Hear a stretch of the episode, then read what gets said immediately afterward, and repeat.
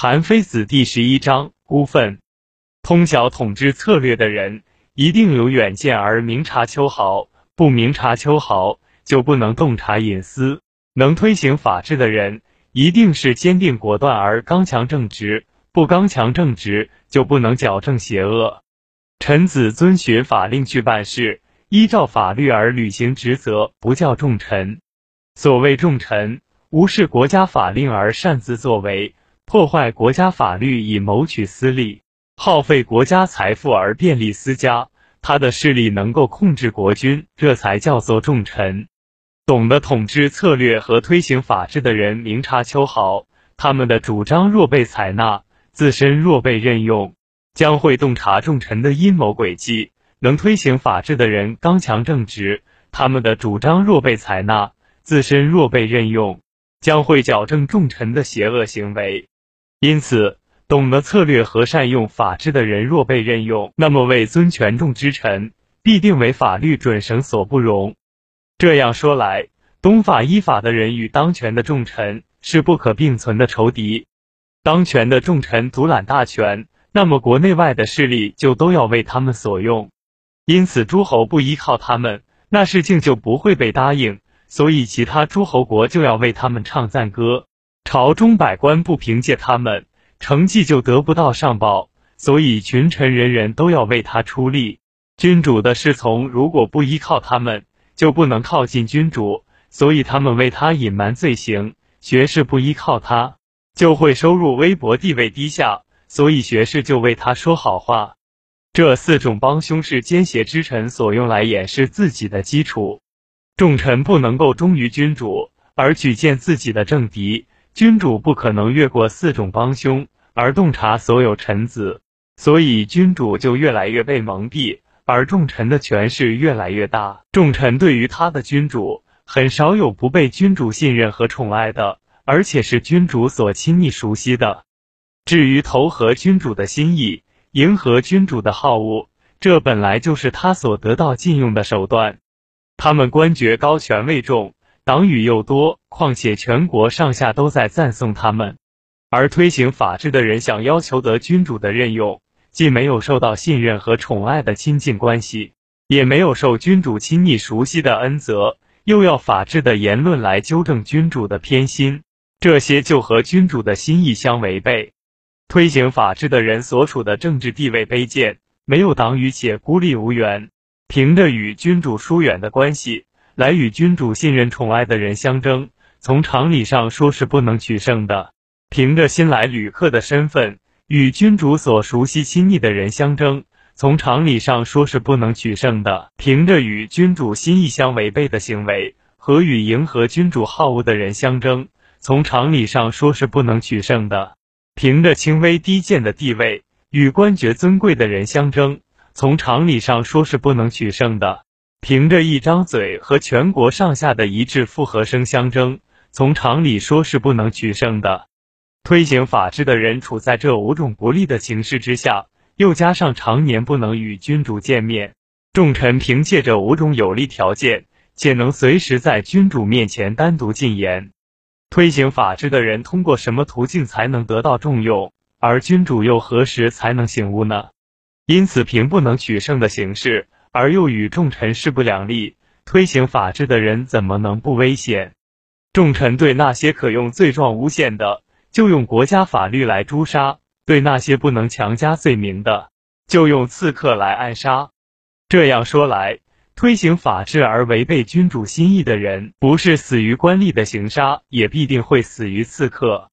而互相勾结成死党以蒙蔽君主、颠倒是非而便利私家的人。一定会被重臣信任，所以对可以用功劳做借口的，就用官爵让他尊贵起来；对于不能用好名声做借口的，就用外交职权重用他们。因此，蒙蔽君主而投奔私人门下的，不在官爵上显赫，必在外交职权上重用了。现在君主不检验名实是否相符就实行刑罚，不等待功劳建立就授予爵禄，因此推行法治的人。怎能冒死去陈述自己的主张？奸邪之臣又怎么肯当着利益而自动隐退？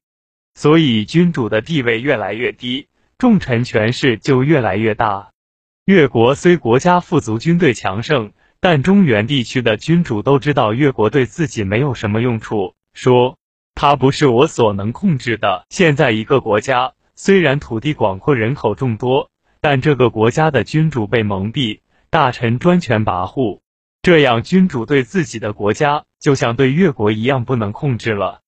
知道自己的国家和越国不一样，却不知道现在连自己的国家也变了样，这是不懂得明察事情的类似性。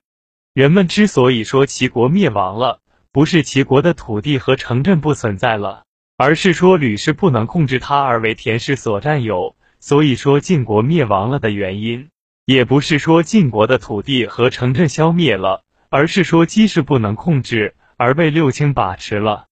现在大臣执掌权柄，独断专行，但君主不懂得收回，这是君主不明智，和死人症状相同，无法救药；与灭亡的国家形势相同，无法久存。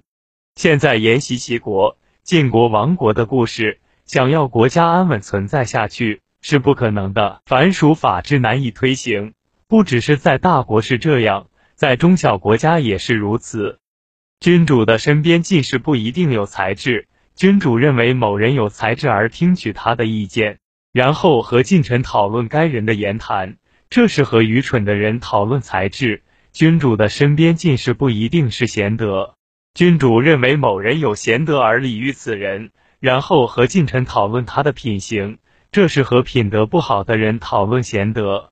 智者的计谋要由愚者来决断。贤者的德行要由品行不良的人来评定，那么品德好、有才智的人就会感到耻辱，而君主的论断也必然荒谬了。人臣中想要获取官爵的那些品德好的人，将用廉洁来约束自己；那些才智高的人，将用办好政事来推进事业。这些品德好的人不会用财物贿赂去侍奉别人，坚持自身的廉洁，更不可能违法办事。那么品德好。才智高的人也就不会奉承君主进士，不会理睬私下请托了。君主身边的进士不具有伯夷那样高洁的品行，所求的东西得不到，贿赂的财物不上门，那么精明强干者的功业就要被压制，而诽谤诬陷的话也就出笼了。办好政事的功业受制于君主的进士，精纯廉洁的品行取决于进士的毁誉，那么品德好。才智高的官吏就要被废黜，君主的明察也就被阻塞了。不按功劳裁决人的才智和品德，不通过事实的多方验证审处人的罪行和过错，而听信身边近士亲信的言辞，那么没有才能的人就占据朝廷，愚蠢腐败的官吏就会窃取职位了。大国的祸患在于大臣的权势太重。中小国家的祸患在于君主对身边的进士过于亲信，这是君主的通病。况且臣子犯有大罪，就等于君主有大的过失。臣子和君主的利益是相互不同的。凭什么这样说呢？是因为君主的利益在于具有才能而任以官职，臣子的利益在于没有才能而能得到任用。君主的利益在于有功劳而授予爵禄。臣子的利益在于没有功劳也要取得富贵，君主的利益在于让豪杰发挥才能，臣子的利益在于结成党羽谋取私利。因此，国家的疆土被削，而私家却富裕了；君主的地位卑弱了，而大臣的权势更重。所以，君主失去权势，大臣却夺了国家，君主变得改称藩臣，而臣子则用符节来发号施令。这就是人臣欺诈君主谋取私利的情况。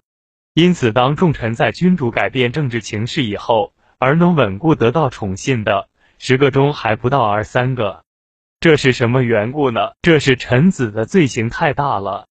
那些有大罪的臣子，他们的行为欺骗君主，依他们的罪行，应当被处死。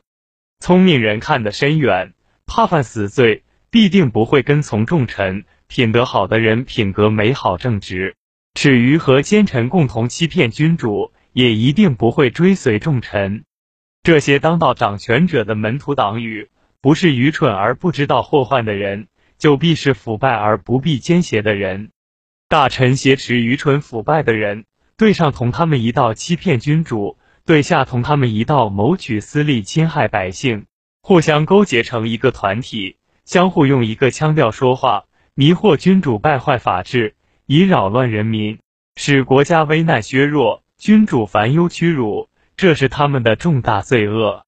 臣子有大罪而君主不加禁止，这是很大的过失。假如一个国家的君主在上面有大的过失，臣子在下面犯有重大的罪行，还想求得国家不亡，那是不可能的。